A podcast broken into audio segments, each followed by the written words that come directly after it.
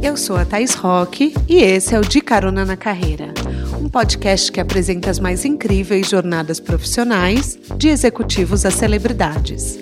Juntos, nós vamos passear pelos caminhos percorridos por pessoas de sucesso e eu vou te mostrar que o impossível é só uma questão de ponto de vista. Vamos embora? O nome dele é sinônimo de noite divertida principalmente entre o público LGBTQIA, que durante anos lotou as festas dadas por ele. Hoje eu vou conversar com meu querido André Almada, o homem que criou a The Week e um dos nomes mais influentes nesse segmento que foi tão afetado pela pandemia. Mas antes, um pouquinho da história dele. O André é filho de mãe solo e passou boa parte da sua infância com medo e frustrado por não ter o nome do seu pai nos documentos de registro. Mas aos 14 anos ganhou forças e foi atrás dele para exigir reconhecimento. Esse ato de coragem foi o primeiro passo que mudou o rumo da sua história. Ele fala que saiu do cartório se sentindo a pessoa mais forte do mundo. E naquele momento ele era mesmo. Ele nasceu em Araçatuba, cresceu em Birigui e em 89 veio para São Paulo cursar administração hoteleira. Até começou uma pós-graduação em marketing, mas o seu dinheiro acabou e foi impossível terminá-la. Ele começou a trabalhar com assessoria de imprensa com nomes grandes como o do Paulo Borges do São Paulo Fashion Week, e mais uma vez o seu ato de coragem mudou a sua história. Ele falou que sonhava em trabalhar em relações públicas. E como falava inglês e espanhol, começou a atender a imprensa internacional e os compradores. Basicamente, gente, todo fashionista que vinha para o Brasil passava por ele. Começou a ganhar espaço na noite, principalmente com o público gay, que naquela época a gente chamava de GLS, aliás, e fez festas como a Toy, e depois deu grande salto criando a Casa Noturna The Week. O estabelecimento se tornou uma marca, tanto no Brasil como no mundo. A gente vai falar sobre os desafios dos empresários da noite, perspectivas de vida noturna em São Paulo durante a pandemia e após, mas não só isso. Eu quero contar para vocês a trajetória sensacional desse empreendedor que chegou aqui com vontade de fazer as coisas acontecerem. Apertem os cintos, que a estrada do André já começou. André, seja bem-vindo ao De Carona na Carreira. Que bom te ter aqui, amigo. Quer dar um oi pros caroneiros? Aizinha, querida, obrigado você. Que delícia e feliz que tá bombando, né? O teu podcast e fazer parte desse teu projeto incrível. É, ainda mais hoje em dia que a gente está né, mudando tudo para as plataformas online. Bom, você é viciado então, assim, em Clubhouse, né? Então já sei que você vai se dar bem no podcast. Nossa, é tudo a ver. Eu, na verdade, foi o Clubhouse, eu até falo que foi um foi um trigger, assim, né, nessa pandemia para mim, porque... Um gatilho. Exatamente, exatamente. E, aliás, foi você que me chamou, porque eu entrei, na verdade, uma amiga tinha me mandado, eu entrei, quando eu entrei, já entrei na sua sala, né? e tava todo mundo, lá tava o Diogo, você, tinha um monte de gente conhecida, eu falei, meu, o que está acontecendo aqui? Não sei como mexer. Uhum. É, mas foi muito legal, assim, e realmente foi uma, foi uma mudança, assim, de, de, até de mindset, porque o Clubhouse e, proporcionou esses momentos da gente poder trocar experiências, ter contato com pessoas que às vezes você nem imaginava poder poder estar ali na mesma sala falando com pessoas incríveis, empreendedores, pessoas que, né, pessoas que fazem a diferença aí é, em todos os setores. Então foi muito importante e estar aqui com vocês, junto com seus caroneiros, é, realmente é um prazer e mando aqui um abraço é, para todos que acompanham o seu trabalho e vamos embora, que eu vou pegar carona aí no seu programa. Vamos embora. Bom, você acabou de assumir a diretoria de cultura da Câmara LGBT do Brasil. Eu não falei isso na abertura, mas porque eu queria te perguntar como foi que isso aconteceu. Já vamos começar a chegar chegando. Na verdade, a minha história com a Câmara de Comércio e Turismo LGBT do Brasil já é, vem desde 2016, quando o presidente Ricardo Gomes, que, que inclusive era meu ex-colega, ele na época de, ele era jornalista, ele é jornalista, né? Uhum. E ele na época do São Paulo Fashion Week, Morumbi Fashion, na verdade conheci ele desde a época de Morumbi Fashion, quando eu comecei a trabalhar, né, com, com moda, né, com com eventos, uhum. e ele, ele era um dos jornalistas que cobria a moda do São Paulo Fashion Week, então eu conheço ele desde então. E aí, obviamente, o tempo passa, ele acabou assumindo a Câmara, a presidência, né? Ele, ele criou, né, reativou a Câmara de Comércio e Turismo LGBT do Brasil, e me chamou para ser o vice-presidente em 2016, o qual eu aceitei com muito prazer. É, e, mas infelizmente, né, meu trabalho, você sabe como é meu trabalho, uma loucura, noite, viagem, né, Rio, São Paulo, ficou difícil e eu falei para ele, olha, Ricardo, eu vou ter que declinar, porque ou eu entro de cabeça ou não entro, né, para fazer uhum, alguma coisa. Claro. Sou muito, muito, tento ser perfeccionista, mas, enfim, é, então eu queria, se eu estou fazendo alguma coisa, eu quero fazer de verdade com, com corpo e alma. Então eu acabei se declinando depois de um tempinho e, e, vou, e, ele me fez o convite novamente, né? Agora no meio dessa pandemia, que acho que estava mais tranquilo também. Uhum. E eu achei uma boa oportunidade, né? Depois de tantos anos é, assumir essa diretoria e o qual também tem tudo a ver comigo, com o trabalho que eu, que eu faço também, porque tem tudo a ver também com cultura, com arte, né, claro. né? com entretenimento eu acho que aí essas, esses universos se, se, né, se, se conversam. Mas eu queria saber, assim, agora você tem um tempo para se dedicar a isso, porque o segmento mais afetado pela pandemia foi o seu, infelizmente. É, como que estão as coisas? Conta um pouco da vida do André assim e da The Week nesse momento drástico. Como que as coisas estão? O que, que você tem pensado?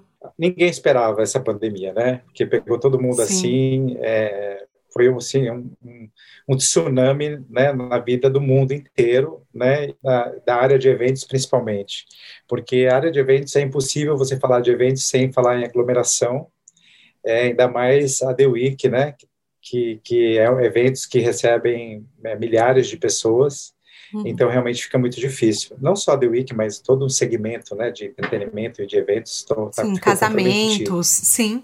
Uhum. Todos, todos eles sem exceção. Então, eu fui um dos primeiros a, a, a, parar as atividades, até fiz, parei uma semana antes, porque foi logo depois do carnaval. Então, o decreto para fechamento né, dos estabelecimentos era, era, era, era uma semana e nós, nós fechamos na semana seguinte ao carnaval. Então, até nos antecipamos, né? Uhum. E, e, achando que, que, que esse que, que, essa situação, né, a gente também era tudo novo, é tudo novo para a gente, era tudo novo, Sim. e a gente não sabia é, né, qual seria né, o, o caminhar dessa pandemia. E aí, obviamente, assim como todos os empresários, praticamente, é, acho que 99% dos empresários esperavam que as empresas né, que pudessem voltar às atividades depois de um mês, dois meses. Sim, a gente falava sabia, de né? dois meses né, que ia durar. Infelizmente, a gente já está no 14º é, mês, e sem nenhuma perspectiva ainda de retomada, uma vez que a gente vê que a situação do, do Brasil é ainda muito complicada, é, por, por, várias questões que você já deve saber, todo mundo sabe, né, questões políticas, questões de planejamento, é, enfim, todas essas questões que a gente tem visto e, e né, é notório aí nos, nos, jornais, nos noticiários, e então, assim, enquanto não houver realmente pelo menos 60% da população vacinada, eu acredito que os eventos ainda vão ser muito restritos, e o meu, principalmente, que tem muita gente, vai vai continuar ainda é, com muitas restrições e né, é, acredito que seja bem difícil ainda voltar. E como então, você está com isso? Eu, num, num, num, primeiro momento foi, foi um baque, né? Porque ninguém imaginava que isso fosse acontecer. Porém, é, com o tempo a gente vai meio que já se conformando, né? É, se resignando em relação a isso porque se você, se, se você se convence de que não tem vacinação, não tem evento. Né? Porque aí você tem o contágio muito mais rápido, não tem como. E depois aí veio essa segunda onda aí, uhum. aí fica mais difícil ainda. E a gente está falando de vidas humanas, né? Então, é, quando a gente está falando de vidas é muito complicado e, e jamais a gente vai é, a gente vai ser irresponsável, inconsequente nesse sentido. Então, Deus que me livre. É, e eu acho que assim agora é o momento da gente né, rever é, todos todos os nossos negócios, as nossas, o nosso futuro, né? Eu, eu tento, eu sempre fui muito otimista e eu tento sempre olhar pelo lado positivo das coisas, que eu acho que nada vem por acaso. Eu acho que tudo é, é uma forma da gente, né? Talvez uma ruptura para a gente poder parar, para pensar e reavaliar a nossa vida, os nossos negócios, é, se reinventar, enfim, pra, né? né? Porque não é fácil é, uhum. você você, depois de tantos anos fazendo um trabalho é, reconhecido, um trabalho que traz alegria, diversão para as pessoas, você vê esse trabalho suspenso, né? Então, realmente é, é, muito dolorido tudo isso, mas faz parte, né? né não, sou, não sou só eu. O que me conforta é que não sou só eu. São Sim. várias pessoas, é o mundo inteiro que está passando por essa situação. Então, é pensar no futuro, é, novas possibilidades, em novas, novos negócios. Eu acho que é isso. Você vê você mudando completamente de área? Tipo, a pauta do podcast é carreira. E tem uhum. muita gente que nos escuta que, que é, vê, ouve o podcast porque quer fazer uma transição de carreira. Ou quer sair de uma multinacional, é, ou quer, de repente, começar a ser empreendedor, quer fazer uma, ir para uma empresa unicórnio, ir para algum outro caminho, fazer um, ser expatriado. E a grande pergunta que eu queria te fazer é: e aí, você pensa em fazer uma transição de carreira? Porque eu amo essas histórias. Quando você está num negócio há muito tempo, você e que é um negócio de sucesso, você acaba entrando na sua área de conforto, né? Por então, mais que às vezes você, você fique entediado, né? Exatamente. Mas Total. o negócio está indo bem, tá, tá, tá fluindo, então você acaba entrando na sua, na sua área de conforto, coisa que a gente, coisa que eu jamais imaginaria que uma pandemia pudesse mudar drasticamente o meu olhar em relação ao futuro dos meus negócios ou a, é, a novas oportunidades. Uma, uma talvez uma, um erro meu né, foi, foi não ter é, pensado em, em, em, diversificar os meus negócios. Uhum. Né? Até porque também é, o meu, meu trabalho toma muito do meu tempo, né? Então, assim, da minha pessoa, da minha pessoa, da minha imagem, da, da minha pessoa André Almada fisicamente, uhum. né, de estar presente nos negócios, porque você está numa balada, você está lidando com pessoas, então, quando você está lidando com pessoas, é muito importante a sua presença, a sua figura no negócio, a sua presença lá faz muita diferença. E falam que balada é assim, né? Se o dono não vai, não cresce. Exatamente. Você tem que estar tá lá, porque é o olho do dono e aquele velho ditado, é o olho do dono que, que engorda o gado, né? Então, uhum. é, e é isso mesmo, as pessoas, né, as pessoas têm que ter alguém cuidando, né? As pessoas sabem, tem um ponto de referência na sua, no seu negócio. Uhum. E é muito legal quando a gente está falando sobre isso, porque o Clubhouse também me trouxe essas, essa, essas discussões, né? Que, que até participei de uma sala que falava: a sua marca pessoal pode ser o seu negócio, o seu negócio pode ser a sua marca, a sua marca pessoal, uhum. né? Então não tem como. No meu negócio especificamente, a minha imagem está extremamente atrelada ao meu negócio. Sim, mas daí faz com que o seu nome também seja forte o que te dá uma possibilidade de criar um novo caminho de marca pessoal. Então, de repente, você expandir para moda, de repente, você fazer, sei lá, outras coisas. É, é uma possibilidade? Dá um spoiler pra gente, dá um. O que, que vai rolar? Eu, eu acho que, eu, Thaís, eu acho que, e assim, uma das coisas que eu sempre, sempre foi, assim, o meu, o meu, meu norte, assim, é, eu sempre deixei a vida me levar, né? Inclusive, quando eu cheguei é, em 89, em São Paulo, e eu fiz, quando eu fiz, eu vim, é, vim com o objetivo, vim para São Paulo com o objetivo de fazer administração hoteleira. Porém, é, no meio desse caminho, eu vi que eu não estava feliz então, eu, eu fui morar fora e, e lá também não estava feliz e, e, decidi largar uma carreira né, promissora na hotelaria e voltei para o Brasil. Uhum. É, e aí falei, não, eu, a área que eu sempre gostei era essa área de marketing, né, essa, lidar com pessoas, né, e... Você sabia que gostava disso, mas não sabia como, o que, que ia fazer com isso. Exatamente. E aí eu tentei, obviamente, me recolocar no mercado, dentro do mercado hoteleiro, é, na área de marketing, mas como minha área era operacional, era ficou difícil fazer essa transição sem antes passar por outros departamentos, né, na empresa. Então, eu acabei indo para um, um, uma área que foi através de um amigo meu, César Semensato, com o qual eu dividi apartamento com ele na época, né? E ele trabalhava com noite, ele era assessor de imprensa, PR de vários clubes, né, da, daqui de São Paulo, na época da década de 90, clubes emblemáticos como Base, como Love, como U-Turn, enfim, Ursa Maior, Nation, enfim, tantas coisas, Hell's Club.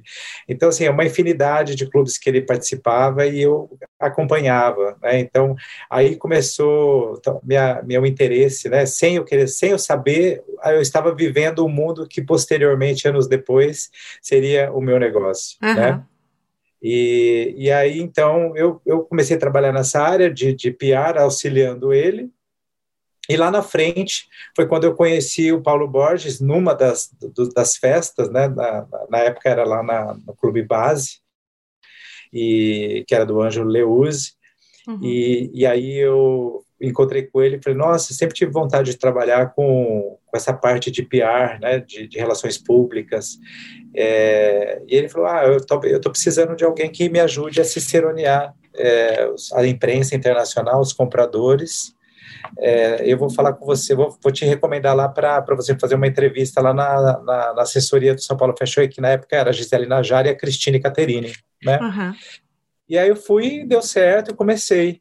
E foi aí que, na verdade, começa tudo, né? É, sem, sem, eu, sem eu saber, aí começa meu, meu networking, né? De, de pessoas, de conhecer pessoas, jornalistas, estilistas, modelos, fotógrafos, produtores de moda, produtores, maquiadores, enfim, cabeleireiros, todas essas pessoas que, de uma certa forma, são formadores de opinião, amigos queridos, né? E que sempre estiveram ali estendendo a mão para me ajudar, né? Para no que eu precisasse. Mas você falou uma vez para mim que você sempre trabalhou marca pessoal. Sem dúvida. Isso é extremamente importante. Como que você fazia isso? Porque hoje a gente sabe do branding, hoje a gente sabe que existem as redes sociais. Como é, dá alguma dica para os caroneiros de como começar a trabalhar sua marca pessoal? Você quer trabalhar sua imagem pessoal, você precisa saber com o que, que você gosta, de você quer estar associado, a sua imagem. Eu sempre fui muito é, observador uhum. e sempre fui muito preocupado é, com relação à a, a, a, mi, a, minha imagem pessoal, é, de que forma, é, com quem eu me associo, né, com quem eu me associava, com quem eu me associo, qual o público que eu trabalho, quais marcas que eu gostaria de estar é, associados. É, então, é, então é, chegou a te tempos que eu até mesmo recusei trabalhos precisando de dinheiro, mas eu não queria estar associado com aquela marca, com aquele produto. Jura? Você já tinha Entendeu? essa mentalidade lá, assim, lá nos já, anos 90? Já, nos anos 90. Para mim, é, eu nunca, eu nunca, aquilo para mim não me representava, aquilo não, não tinha a ver comigo, né? Então, e também não queria, sabe, parece que naque, aquela, aquele produto talvez não não agregaria para o meu, vamos dizer assim, para o meu histórico depois, né? Ah. Como uma, uma, marca que, que você fala, poxa, eu tenho orgulho de falar que eu trabalhei para essa marca, que eu desenvolvi um trabalho para ela. Uhum. É, então, então, eu acho que é, as pessoas, acho que elas têm que pensar o seguinte: é, com quem que você quer estar associado? Qual a sua, a sua imagem, né? Quer estar associado com quem? Com quais as pessoas com quem você quer trabalhar? Quais as pessoas com quem você é, quer se associar? As marcas que são que têm né, missões, é, tem, tem, tem produtos né, que, que, que tem um valor agregado, que tem um, um, propósito. Então, desde aquela época eu tinha essa mentalidade. Hoje, obviamente, hoje tem termos muito mais específicos para você falar sobre isso, né? Uhum. É, porque eu acho que são, a gente hoje fala muito de marcas, empresas com propósitos, né? É, e que a gente fala, né, a questão da problema, a, a, a preocupação com a sustentabilidade, a, a, a preocupação com a responsabilidade social, é, então com a diversidade. É, e nessa época não existia isso, né? Então, uhum. mas na minha cabeça existia o fato de eu não, quer, não querer estar associado com tal marca ou com tal produto. E então, para mim, fazia muita diferença. É, e você sabe que agora estão vindo algumas pessoas querendo patrocinar o podcast, né? E veio uhum. uma marca, depois eu te falo qual, que eu não queria me associar. E muita gente falou: você é louca, pega o dinheiro, faz. Aí eu falei: pô, mas assim, o podcast é a coisa mais preciosa que eu tenho. Como assim eu vou botar uma empresa que eu não acredito. Vou estar tá lá divulgando a empresa. Gente, vai estar tá na cara. Eu sou tão transparente que as pessoas vão perceber na hora que eu tô com bode daquilo. E é. daí a, Marina Santelena me falou é, do Wanda, a Marina do Wanda. Ela falou para mim: nem todo dinheiro é bom dinheiro. E eu falei exatamente isso. Claro, exatamente. É, é aquela coisa, se, vão ser mais meses de investimento, só que eu vou ter certeza de que quando o retorno vier, ele vai vir de acordo com o que eu acredito pro podcast, sabe? Exato. Exato. É. E não, é legal quando você. E você pode elencar as marcas que, que, que tem a ver com você, uhum. né? Então, esse conselho, acho que para os caroneiros é, é, busque com quem você quer trabalhar, quem realmente você vai ter orgulho e prazer de estar associado, de trabalhar, porque é a tua imagem que está associada. E aquele ditado, aquele ditado bem que sempre nossas mães falavam, né? E que todo mundo fala: diga-me com quem andas, que eu direi quem é. Então, isso cabe perfeitamente né, no que né, para o mercado de trabalho e para as associações é, que a gente faz, né, com quem a gente se associa. Então, acho Perfeito. que isso é muito importante. É isso aí. Diga-me com quem te patrocina que eu te direi quem é. É, exatamente. da gente entrar na pauta de infância, eu queria que você falasse suas redes sociais, já que você trabalha tão bem sua marca pessoal. Bora falar para os caroneiros, caroneiros te seguirem. Quais são? Olha, meu Instagram é André Almada, o meu Twitter é Almada Oficial e meu Facebook é André Almada. É uma página chamada André Almada.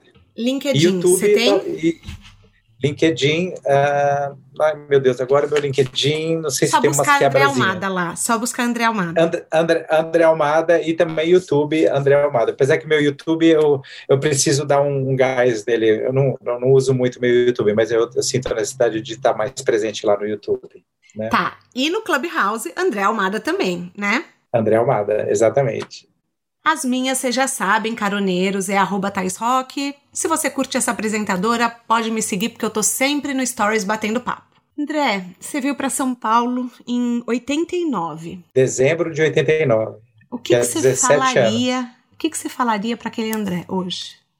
Olha, que eu tenho muito orgulho dele, porque ele veio muito. Foi, teve uma infância e uma adolescência muito muito cheio de medos, muito reprimida, porque é, o fato de eu ser gay, né, é, e ser filho único, eu tive que sempre ser muito, ter uma vida muito reprimida. E vindo para São Paulo, e obviamente você já mencionou o fato de eu não ter o nome do meu pai na, na minha certidão de nascimento, isso me era um bloqueio muito grande para mim, uhum. porque eu, de uma certa forma, eu tinha vergonha de não ter o um nome do meu pai, né, na, na, certidão, não, não levar o nome dele. Aquilo para mim parece uma coisa boba, mas não é. Não é, é mas não é. Né? Não é. E, e, e, ali, quando eu, quando eu consegui o nome do meu pai, eu falei assim: agora eu estou pronto para o mundo, porque eu não tenho mais, eu estou de peito aberto, eu não tenho mais vergonha de nada. Então, quando você não tem vergonha do mundo, né, você está pronto. Então, você pode estar tá pronto para encarar o que for, o que vier na tua frente. E ali, para mim, foi é, ali a mudança, e eu não vi a hora de, de vir para cá para São Paulo para poder estudar, para eu poder ser independente, para eu poder ajudar minha mãe, né? Porque eu vi o sofrimento dela lá e, e eu queria dar, né, um, alguma, sabe, um conforto melhor para ela. Acho que todo mundo que acho que quando faz sucesso e vem de uma família mais simples, a uhum. gente a primeira coisa que a gente quer fazer é ajudar os pais, né? Ajudar, no Sim. caso, minha mãe Uhum. E aí foi o que eu fiz. Primeiro dinheirinho que eu ganhei, comprei uma casa para ela e para que ela se sentisse mais segura depois da velhice. Mas eu vim para São Paulo e, e uma coisa que assim eu sempre deixei a vida me levar, obviamente com objetivos, que era fazer hotelaria, trabalhar com hotéis, porque essa era uma coisa que eu que eu queria muito, porque eu passava minha infância né, com os meus tios vindo para São Paulo, ia comer, jantar em hotéis, e aí às vezes na época, você lembra do Maxud, que era o auge do uhum, Maxud? Super. E aí tudo, tudo acontecia aqui no Maxud, os melhores, maiores casamentos, os shows, e aí eu ficava, ia lá jantar, né, e aí ficava impressionado com aquela estrutura, falei, nossa, deve ser muito legal trabalhar aqui, e eu sempre tive essa coisa de querer trabalhar com o público, né, Então, para mim, hotelaria, é, trabalhar com hotéis era uma, era uma, era uma forma de estar tá li, lidando, com, lidando com o público e conhecer pessoas, porque eu sempre gostei de conhecer pessoas, independente de, de quem elas eram, eu sempre gostei de conhecer pessoas, estar envolvido com várias pessoas. Então, talvez hoje o sucesso né, do meu negócio, de estar lidando com tantas pessoas, então, foi, foi isso. Aí eu vim para São Paulo e fiz hotelaria, mas eu também, quando eu voltei, eu deixei, eu falei assim, eu vou deixar a vida me levar, porque quando você está é, aberto às oportunidades, né? É, você, você, não se tem... fechava num grande plano, então? Não, nunca me, nunca. nunca me fechei eu nunca, eu nunca imaginei que eu fosse trabalhar com noite, nunca imaginei que eu fosse trabalhar com eventos, com, com balada. Então, foi, foi, foi, as coisas foram acontecendo naturalmente. E quando eu comecei a trabalhar com noite, foi na época que exatamente esse meu amigo César Semensato, que trabalhava com vários clubes, ele viu que eu estava trabalhando no São Paulo Fashion Week, Uhum. E conhecia já nessa época meu networking realmente era um networking muito interessante porque era muito diverso, né? Uhum. E trabalhava com esse pessoal da moda, estilistas, empresários, jornalistas. Então ele, ele me convidou para eu fazer promover uma noite no, no Ultra Lounge, no extinto Ultra Lounge ali na Foi sua primeira noitada foi a minha primeira noitada, assim, tipo, uhum. eu falei, meu, imagina, eu não vou conseguir levar ninguém, que absurdo, eu fiquei morrendo de medo, é, e aí eu convidei o Marcelo Seba, na época ele tinha Blush Branding, e falei, Marcelo, você não quer ser o primeiro convidado, né? Ele, inclusive, ele que fez o convite, uhum. é, e a foto era, era uma foto incrível, um, um convite gigante, assim, é, com a foto da Liz Taylor e o Houston colocando, o estilista, o Houston colocando uma bala assim na, na boca da Liz Taylor, que ele tirou essa imagem do livro do Estúdio 54, e foi incrível, assim, e aí foi todo mundo, assim, tipo, deu umas 800 pessoas, foram todos os estilistas do feedback, modelos, jornalistas, todos que você possa imaginar foram, então foi um estrondo, assim, e aí, então, começou, foi um sucesso, eu nem imaginava. Falei, nossa, fiquei tão feliz, falei assim, nossa, me senti feliz de ser prestigiado, né? De, das Legal. pessoas terem ido lá, não, não só pelo Seba, mas também por mim, né? Porque eu já conhecia essas pessoas, então foi muito legal. Foi um começo ali de, de mudança, talvez, de mindset, né? Uhum. Que antigamente é, os clubes eram vistos com muito como guetos e o Ultra Lounge ele foi foi uma casa muito bonita né e, e que conseguiu levar através dessa noite pessoas de outras uh, de outras áreas que não que não fosse o público gay especificamente uhum. então essa mistura foi muito bacana e ali então foi uma mudança as pessoas começaram a se sentir um pouco mais à vontade é, né, e colocaram, essa noite acabou colocando os gays nos holofotes ali, saía em tudo quanto é lugar à noite, então isso foi muito legal. Primeiro tijolo da construção da, da sua autoestima foi a história com seu pai. E você fala para mim, olha, eu sempre gostei de trabalhar com gente, mas eu sei é, um pouco mais da sua história e eu sei que você teve uma, você fez uma operação de peridrose é, que Sim. também mudou muito o seu relacionamento. Hiperidrose, para o caroneiro que não sabe, é o suor em excesso nos pés e nas mãos, que fazia você, André, evitar o contato com as pessoas. E eu nem imagino como é o André que tinha medo de sair em público. Eu sinto muito por isso. E foi assim, foi uma grande mudança na sua vida também, né? Também. E o que é mais legal é que assim, eu sempre tentei tirar é, tudo que me, que me bloqueava. Então, assim, um conselho aí para os caroneiros, que se você tem algum tipo de bloqueio, alguma coisa que alguma coisa que te impeça o seu desenvolvimento social, a sua interação com as pessoas, ou seus medos, ou que isso te leve à timidez, né? Eu, por exemplo, nunca fui uma pessoa tímida, né? Até porque para trabalhar com o público a gente precisa não não pode ter timidez, né? A gente uhum. tem que uhum. falar com todo mundo, interagir com todo mundo. E mas ao mesmo tempo essa hiperidrose da, da das mãos e dos pés é, me, me, me dava meio que até um, um asco assim, tipo, nossa, que absurdo, minha mão molhada, deve ser assim meio que pegajoso para alguém quando eu vou for cumprimentar, falar oi, tudo bom? E a pessoa eu via às vezes quando eu cumprimentava, por mais que eu colocasse a mão no bolso e enxugasse a mão, a pessoa eu via depois ela pegava pegava a mão assim e secava no, no na roupa, sabe? Porque estava molhada a mão. Então, para mim, isso me incomodava demais. Aí eu assisti uma entrevista no Jô Soares, apareceu um médico lá do Einstein, e ele, ele falava que, falou sobre esse caso, e aí eu fui procurá-lo e acabei fazendo uma cirurgia, e no dia seguinte acordei com as mãos todas quentinhas, sem nenhum suor, nem os pés, e, e aí eu fiquei super feliz, e aí mais uma vez falei assim, estou pronto mais uma vez, mais uma aprovação na minha vida que eu tinha que ter tirado, para que eu pudesse continuar é, a minha jornada, né? Então, isso foi muito legal e hoje, graças a é, essa cirurgia, eu consigo né, trabalhar, me interagir com as pessoas, cumprir a sua missão, né? Cumprir minha missão, exatamente. Então, é, se fica aqui um, né, um assim, um, um aprendizado é que, assim, se você tem alguma coisa que te, que te incomoda, que te, que te prende, ou que te impede de, de você se desenvolver, fazer algo, né, é, que você tem nos planos, tire isso, extirpe isso da sua vida, que é a uhum. melhor coisa que você faz, porque você dê continuidade na sua vida, nos seus projetos. Esse acho que eu acho que eu posso tirar de lição disso tudo. Você falou que quando você é, quando você fez a sua primeira noitada, você começou a dar uma porta para o público na época GLS, que hoje é LGBTQIA+, é, para os para os holofotes. Eles começaram a entender, a, a, o público começou a entender que não era uma noite underground. É, aliás, eu sou uma órfã da The Society, né? Já te falei isso várias vezes. É então, é assim, eu estava sempre lá.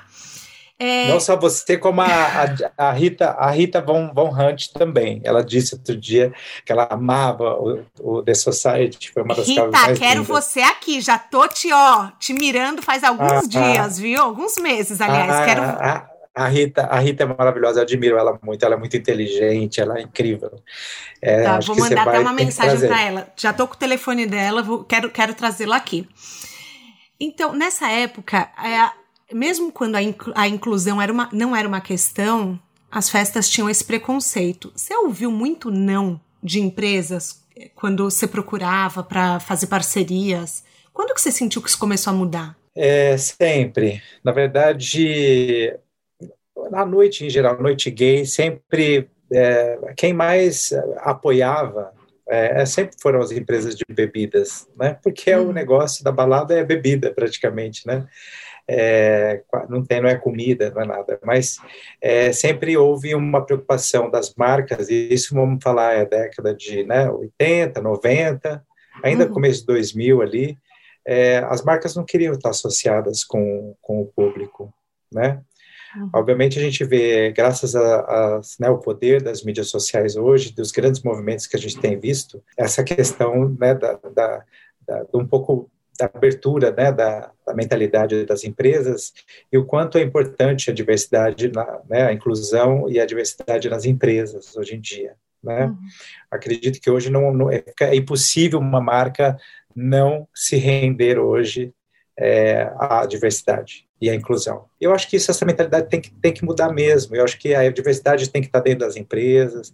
A gente tem visto esses grandes movimentos né, sociais, é, tanto da, dos LGBTs, né, da diversidade como todo. A gente está falando aí também de, de misoginia, a gente está falando aí de racismo, a gente está falando de PCD, a gente está falando de gordofobia, a gente está falando de de todas essas, essas, essas, essas, vamos dizer, grupos minorizados que a gente não pode fechar os olhos para eles. Né?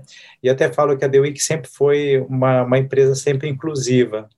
Uhum. Eu sempre, sempre tive uma preocupação, mesmo antes de todos esses movimentos assim fortíssimos que hoje a gente vê, que estão muito latentes nessas discussões na nossa sociedade, eu sempre tive a preocupação de colocar um, uma travesti, uma trans, tinha cadeirante, tinha é, pessoas de idade trabalhando na The Week, é, negros, héteros, gays, gordos, magros, é, drags, enfim, é, toda uma diversidade compunha é, o quadro de funcionários ou de prestadores de serviço da The Week. Então, para mim sempre foi muito importante isso, né? Quando você acha que isso começou a mudar? Eu acho que começou a mudar, é, acredito que nos últimos, talvez, com a parada gay já, já começou a mudar, porque eu, eu acho que a parada gay ela tem uma importância gigantesca nesse processo, uhum. né, de, de, porque é um, é um ali um ato de resistência, é um momento que a gente está ali falando, a, levantando a questão, né, da, da, da diversidade, né? Só que uh, não é, e, e, isso cresceu, na verdade. Eu acho que desde quando começou, né, começou a parada gay tomou uma proporção muito grande, ao ponto de ser considerada a maior do mundo, aí já começou esse processo de inclusão, né? E com o advento e com o advento das mídias sociais, isso tomou uma proporção muito maior, porque o mundo começou a se tornar, é, na verdade, a intolerância, a gente não, não, não pode mais é, aceitar a intolerância das pessoas. E aí, claro, que grupos né, militantes, ativistas, esse trabalho é, foi, começou a ser feito também junto com eles. Eu acho que é extremamente importante esse trabalho né, de, de você reivindicar coisas. Uhum. É, e, e, aí chega no momento agora, nesses anos atuais, né, com o advento das mídias sociais, que é, tomou uma proporção muito maior, é, você vê aí nas eleições para vereador, que, é, vereadores, que teve agora na última eleição, foi o maior número de, de, de, de candidatos LGBTs eleitos, foi agora esse ano, né, com uhum. praticamente acho que quase 20 candidatos eleitos no Brasil todo, né, e tem muitos candidatos trans, e acho que essa são, são questões importantíssimas, é importante essa representatividade, e exatamente porque faltava essa representatividade para a nossa comunidade, né, Sim. não só LGBT, mas falamos, vamos falar da questão racial, vamos falar de todas as outras questões, né, de, de misoginia, enfim, é, eu acho que essas questões elas estão muito mais latentes e faltava essa representatividade que estão aí nos representando todas essas pessoas que a gente tem que foram eleitas. É, então é um processo irreversível. Né? Então as empresas elas, elas têm que olhar hoje em dia é, para a diversidade. É muito Quem importante. Quem não olhar vai ficar para trás vai ficar para trás com certeza, né? É impossível você não, não, não, não, não olhar para a diversidade, né? É saudável para a empresa, não, fora que é economicamente saudável. Um time mais diverso, ele performa muito melhor. Pensa muito assim, melhor.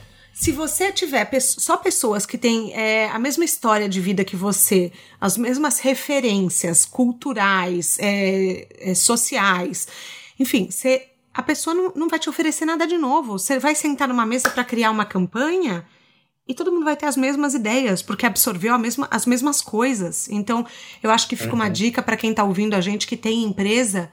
É, hoje tem um, é, um report, eu vou colocar depois o link no descritivo, que comprova que as empresas têm que ser economicamente diversas para ter uma sustentabilidade financeira em longo prazo. Sem dúvida. E eu acho que a gente tem que olhar para o nosso país, que, por exemplo, só na questão racial, nosso país, acho que mais de 50% da população brasileira é composta por negros. Acredito que 56%, se eu não me engano. 56%. Então, quer dizer, dentro desses 56% né, de afrodescendentes, de negros, você tem aí também a questão dos LGBTs, que uhum. são negros, né, que são é, a, a, a, nossas siglas, as siglas aumentaram né, ao Sim. longo do tempo. Como você falou no começo do programa aqui, é, era GLS, agora é LGBTQIA+. Uhum. Então, eu sou apenas uma sigla, eu represento apenas uma sigla, né? De, de, de, todas esse, desse alfabeto, e acredito que talvez ainda possa aumentar mais, né? Com certeza. Mas eu acho que mas, no, no, no, no, geral, eu acho que somos todos uma comunidade única que a gente precisa estar muito unida. E eu acho que é isso que eu falo, a nossa comunidade ela tem que se unir mais, porque eu sinto que, às vezes, ela tem essas divergências de ideologias, de ideias, mas todos ali estamos batalhando por, por algo comum, que é o respeito. Né? Que as pessoas nos respeitem do jeito que somos e nos valorizem né, uhum. do jeito que somos, e, não, e, e que, que, preste atenção no quanto nós podemos agregar para o mundo, para a sociedade, para as empresas, para as pessoas. André, para quem quer se tornar empreendedor. Que dica você daria hoje em dia para pessoa que está querendo, assim, começar a ter um nome conhecido no mercado, digamos assim? Bom, para você querer ser empreendedor, primeiro você precisa saber o que, que você se identifica, o que, que você gosta de fazer, né? Achar, achar realmente uma coisa que você goste de fazer. Isso talvez lhe custe um tempo para você perceber o que, que você gosta de fazer. E essa, e essa percepção vai é, de acordo com, com, a sua vivência, né, com o mundo que, que você, os lugares que você frequenta, as pessoas com quem você se, se, se você lida, é, isso vai vindo naturalmente. Por exemplo, eu falo que, meu, que, que eu, na noite, imagina, eu queria ser, fui hoteleiro, mas no meio desse caminho, e por isso que eu falo que eu sempre deixei a minha vida me levar, a vida me levar, porque nesse deixar a vida me levar, eu consegui ali, em algum momento, perceber que ali existia um, uma oportunidade. E essas oportunidades, eu falo que né, você achar o produto certo, a ideia certa, no momento certo e com o público certo. Né? Mas, mas, André, mas pelo amor tem... de Deus, pelo amor de Deus, me conta, mas... como é viver deixando a vida me levar? Porque eu sou a pessoa mais ansiosa da galáxia. Eu faço 550 mil planos. Então, quando você falar isso, toda vez meu coração dá um pulinho a mais, assim, tutu, tutu. Então, meu Deus! Não, tá bom, tá bom. Não, tá certo. É claro que eu tô sendo um pouco é, meio lúdico, né? Ah, graças a Deus, graças a Deus que você tá falando, porque assim eu sou aquela pessoa que, assim, eu já planejei o que vou almoçar, jantar, nanana, a semana inteira. Não, tô brincando, não assim. Mas eu tenho planos, assim, megalomaníacos pelos próximos 10 anos. Pode ser que nada aconteça, pode ser que tudo mude. Mas eu faço planos. Você faz planos? Eu tenho feito planos, tenho tá. feito planos para o meu futuro, para os negócios novos, mas o que eu falo é que você tem que fazer alguma coisa que tenha a ver com você, entendeu? Uhum. Que, que, né, com o teu histórico, enfim, eu tô, eu tô fazendo com, com, com, o público que, que eu, por exemplo, que eu tenho, o uhum. que, que, eu, que, que eu poderia oferecer de novo, que esse meu público consumiria, eu, será que ele, se, se, eu fizer tal coisa, o meu público vai aceitar bem, não uhum. vai? E é, e é, é, na, é, nessas, nessas vivências, indo em tal lugar, percebendo, falando com um, falando com outro, que a gente vai vendo e tendo uma percepção ali de, de falar, poxa, ninguém teve essa ideia, ninguém fez isso aqui ainda. Talvez e ver a demanda para esse público, né? Porque, então, olhar o conversa... que ainda não existe no mercado.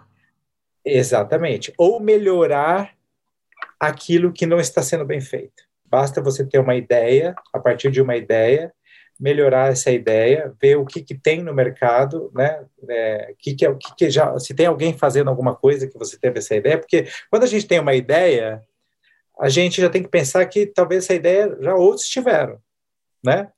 Mas a gente tem que começar a fazer pesquisa, pesquisar e ver se tem a ver com o público que você tem, né? Com quais são os seus clientes, possíveis clientes, né?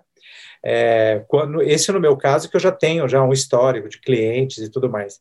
Mas para eu poder, por exemplo, é, começar a fazer eventos, é, eu tive que trabalhar com um público e durante quatro, cinco anos, eu fui vendo exatamente o que ele queria, o que quais, eram as, quais eram as necessidades, qual era a demanda desse público. Então, uhum. especificamente no meu caso, quando eu comecei a, a promover noites, e eu também, eu estava do, do outro lado, eu era um, um frequentador da noite, sempre uhum. fui.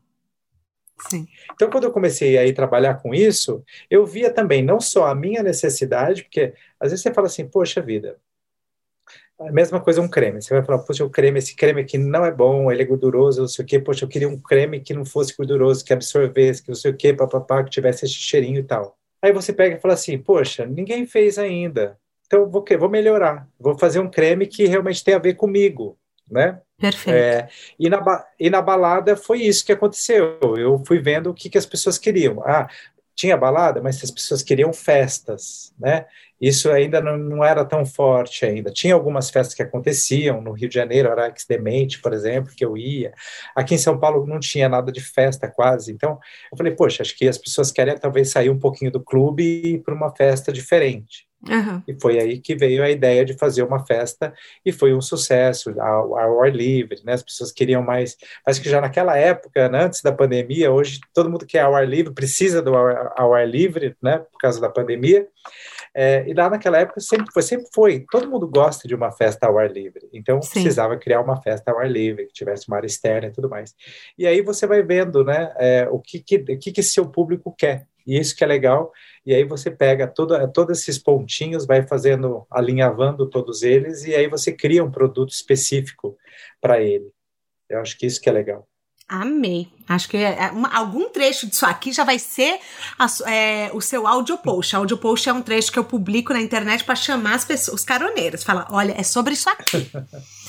Agora eu quero uma dica de como ser produtivo trabalhando à noite. Tipo, porque você dorme na hora que as pessoas estão acordadas. E eu imagino é. que isso seja um mega desafio. Tipo, você não virar o seu mundo do avesso. Como é? Olha, eu sempre fui workaholic. É, sempre para mim nunca teve dia nem noite. Para mim é qualquer hora é, é tra tô, tô, trabalhando. Você não né? precisa dormir oito horas então, por dia? Preciso. Tá. Então eu assim, também. eu meu, meus, mas, mas meu relógio biológico é totalmente desregulado e imprevisível. Mas dava para ser produtivo assim? Dá para ser produtivo porque primeiro, meu negócio é eu, eu funcionava uma vez por semana ou duas no final de semana. Não ah, precisava estar lá todos os finais de semana. Mas quando eu abri o The Society, por exemplo, foi demandou muito da, da minha do meu físico, né? Porque eu tinha que abrir de quarta, quinta, sexta, sábado, domingo. E além disso, ainda tinha The Week. Ah, melhor noite quando... do The Society era quarta, né? Eu acho. Era uma noite, uma noite de pop, era ótimo. É, era delícia. pop, é porque eu gosto de, eu gosto de Britney, de Beyoncé, amor. É, é, é exato. Mas foi, foi uma época que me, me eu fiquei muito cansado, exausto, para te falar a verdade, né? Porque eu tinha que estar muito presente, recebendo as pessoas e tal. É, mas é possível. É, à noite você precisa do dia para você exatamente se programar, fazer a programação, a parte né, de, de, de abertura, a parte de direção criativa, de, de, de programação, DJ, arte, promoção. Você tem que estar tá muito tem que estar tá muito ativo no dia para preparar o final de semana. Né? Uhum. Né? E o final de semana ainda você tem que estar tá lá. Mas dá para ser produtivo, porque eu acho que assim, e não é demagogia, quando você faz a coisa realmente com amor que você gosta, você não tem hora para você. E até meu WhatsApp aqui, por exemplo, é, agora que está mais calminho, nem tanto, mas imagina todo final de semana eu respondia praticamente a todo mundo que me, que, que me chamava, eu respondia, pegava na fila e, e qualquer problema estava tentando resolver. Tinha que ser produtivo. Obviamente, chegava em casa estava destruído, né? Precisava uhum. dormir o domingo inteiro, mas é, tem que achar forças nessa. Mas quando a gente gosta, é, a coisa flui naturalmente. Uma coisa que você traz que faz muito sentido para mim é quando aquilo te dá muito prazer, as coisas acabam é, fluindo, a energia acaba indo mais ao favor, né? Ao seu favor. E o mais interessante é que você foi unindo várias, pelo que eu entendo, assim, uma linha em comum, você foi unindo tudo que você gostava e acabou na balada, né? Porque você começou com pessoas na, na hotelaria, aí depois você foi com pessoas nas relações públicas, você foi. É, é, é o seu fio condutor, são as pessoas. São as pessoas. Então, eu, eu lido assim, o meu maior ativo são as pessoas. Então, uhum. essas pessoas que eu sempre agreguei. Então, todas as pessoas que eu, que eu ah, quando eu trabalhava, desde essa época, desde Morumbi Fashion, São Paulo Fashion Week, meus amigos, todas as, meu networking, minha, meu, meus, as pessoas que eu gostava e que, que tinham apreço por mim, eu agreguei eu trouxe, todas foram bem-vindas. E acho que o que é mais legal, e acho que a gente não falou sobre isso, que eu acho que vale a pena ressaltar aqui, é que talvez o sucesso da The Week foi ter, eu ter criado um ambiente acolhedor para elas. Então, legal, é, muito porque, legal você falar isso. Porque, é, porque antigamente eu, por exemplo, tinha vergonha de, quando eu cheguei na década de 90, eu tinha vergonha de ficar na fila de uma boate e virava a cara quando passava um carro, porque para medo de passar alguém conhecido e falar assim, ah lá, você é gay, você não sei o quê, entendeu? Porque ainda era muito, tinha muito preconceito, né? É, naquela época, imagina, se ainda tem preconceito hoje, imagina naquela época, década de 90. Então a gente meio que se escondia, né? E quando eu criei a The Week, eu criei algo que as pessoas tinham orgulho de estar lá, que elas tinham orgulho de levar um amigo, uma amiga, seja hétero, a mãe, o pai, o irmão, porque era um ambiente agradável, é um ambiente que era acolhedor para todos esse para todos esse para todo esse público. Então as pessoas tinham orgulho de falar, nossa, olha só isso aqui. Uhum. Isso aqui é uma boate de verdade, é um espaço de eventos, né? Olha a estrutura que a gente montou.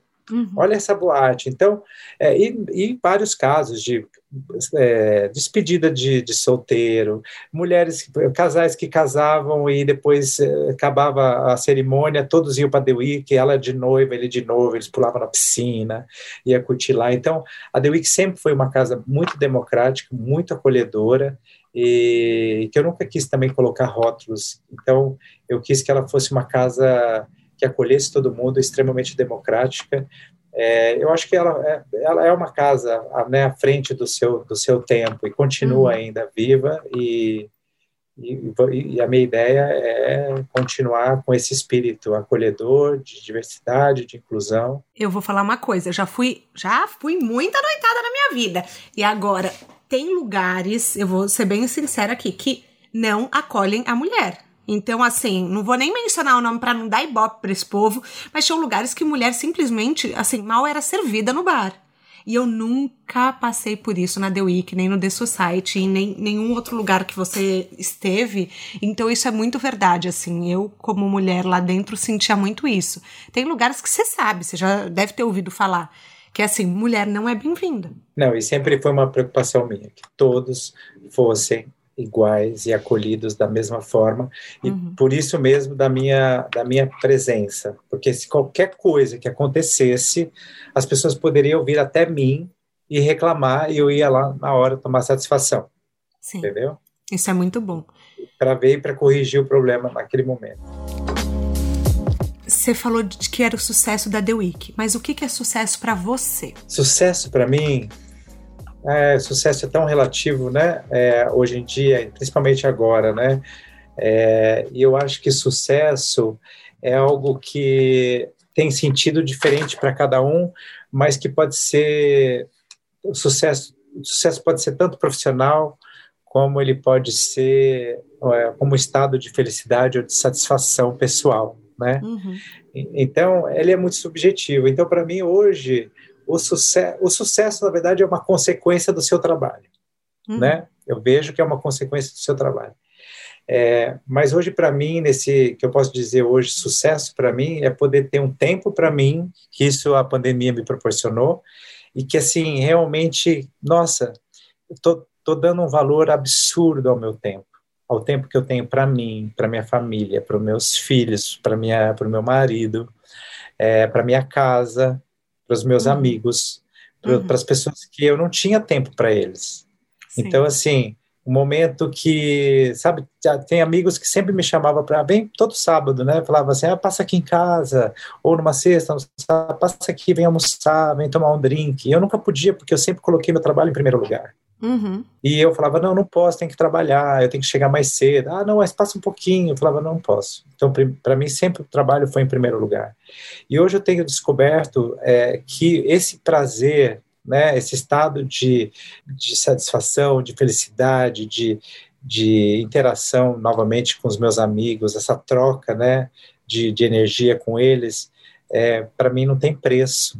Né? Então, para mim, eu acho que hoje o sucesso é você ter, ter tempo para você, ter um tempo de qualidade para você. E sucesso, falando de, né, de, de negócio, de, de, sucesso de empreendedor, né, dessa coisa e tal, é, é uma consequência do seu trabalho e você tem que gerenciar isso, né, e, e, e não ser arrogante, porque às vezes o sucesso sobe a cabeça das pessoas é, e eu acho que isso não pode acontecer.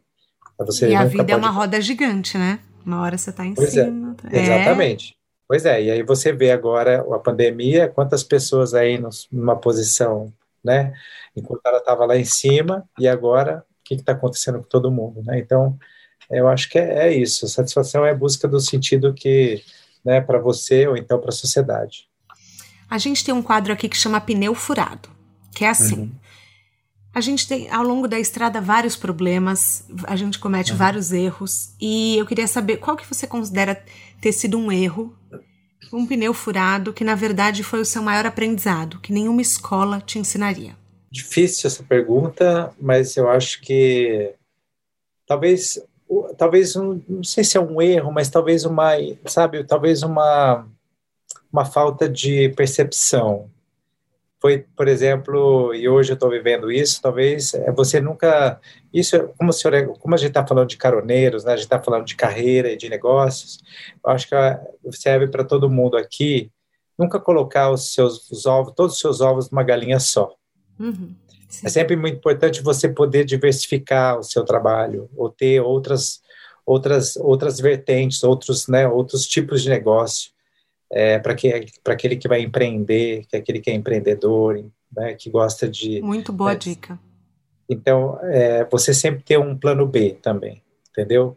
Porque, porque o que aconteceu comigo foi que eu sempre fui muito dedicado e aquilo que, claro, obviamente é um, é um negócio que, de sucesso é, e que não tinha como, então eu sempre me dediquei porque né? É um, é um negócio de sucesso e eu, eu me dediquei a ele, né? Fiz o meu melhor, mas poderia ter achado um tempinho para poder ver outras coisas, outros projetos, que sejam um projeto social, que sejam um projeto diferente do seu, ou que de alguma forma esteja ligado ao seu negócio, mas que seja um outro tipo de, de produto, né, de serviço que você possa oferecer, para que você não fique preso a uma coisa só, porque aí depois você perde o chão. Então eu acho que é isso na sua mala de viagem. Você já me falou que os seus planos é ir vendo o que vai acontecendo.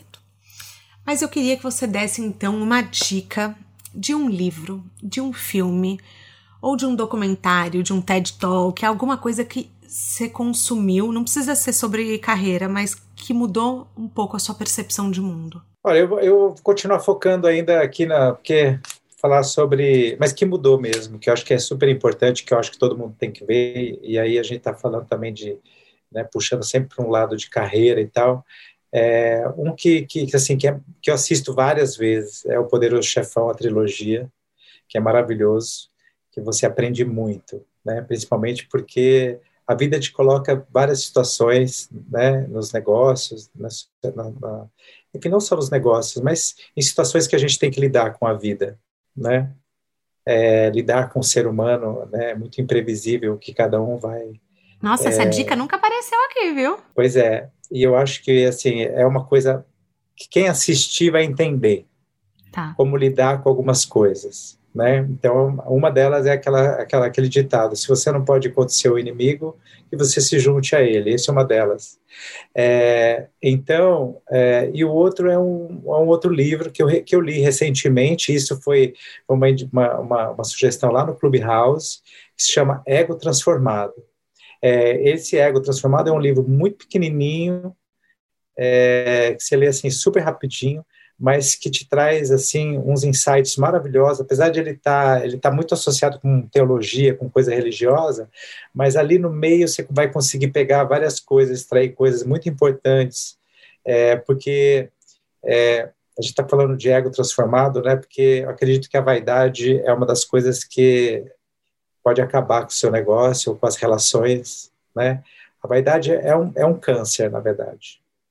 Então, quando você você coloca a vaidade em primeiro lugar, você fecha os olhos para outras oportunidades e outras outras pessoas, você acaba enfim, você, você tem medo, né? Fica com medo de, de, de, de juntar outras pessoas, sempre sendo, tenta achar que você está sendo ameaçado, ou a pessoa vai te dar, puxar o tapete, ou está se aproximando com você por interesse, mas isso é vaidade, porque você não quer que ninguém é, ninguém consiga é, pegar o que é teu, o que você construiu, que às vezes você fala assim, nossa, eu construí, alguém está querendo se aproximar para né, tentar pegar um pedacinho. Muito pelo contrário, ninguém, ninguém faz nada sozinho, né? A gente precisa das pessoas. E esse ego transformado foi muito interessante. A visão, é, mesmo pelo lado religioso, você consegue extrair para sua vida como um todo, não só como os negócios. Muito bom. A gente chega ao fim da nossa carona. Eu amei. Ai, eu também, eu, Taizinha. Eu amei de paixão. Eu queria mandar um beijo pro Paulo, que nos uniu, que provavelmente tá ouvindo até aqui. Paulinho, se você não tiver, eu já vou puxar sua orelha, hein? Vou te dar uma é bronca. é, verdade, Paulinho nos uniu, somos irmãos. É né? isso aí, muito bom. E e obrigado, Thaís. Parabéns, sucesso sempre. Que você continue essa pessoa maravilhosa e que continue passando essas experiências incríveis para as pessoas que, que ouvem, é, que precisam talvez de um direcionamento, de uma dica, de uma luz lá na frente, de como empreender, de como seguir a sua vida, a sua carreira, pessoas que, que realmente é, vão fazer a diferença lá na frente. Com certeza, seu programa ajuda essas pessoas a construir um futuro melhor. Muito, muito, muito obrigada. A gente chega ao fim da nossa carona, meu amigo querido, que é um exemplo de realização, superação e gentileza. Que essa história de recomeços e de deixar a vida nos levar, mostrar os caminhos e as oportunidades sirvam de inspiração para quem busca uma mudança ou tem medo de desbravar o mundo, seja vencendo o que te breca, como ele disse, tire o que te breca, tire o que te impede. E foque no que você tem de melhor para você alcançar os seus sonhos. O De Carona na Carreira tem a consultoria de conteúdo do Álvaro Leme, a supervisão do José Newton Fonseca, a sonoplastia edição do Felipe Dantas e a identidade visual do João Maganin. As dicas que a gente abordou até aqui estão todas no descritivo da plataforma que você nos escuta. Bora lá no Instagram falar mais sobre o episódio de hoje. A gente volta na próxima semana com mais um de Carona na Carreira. Um beijo grande.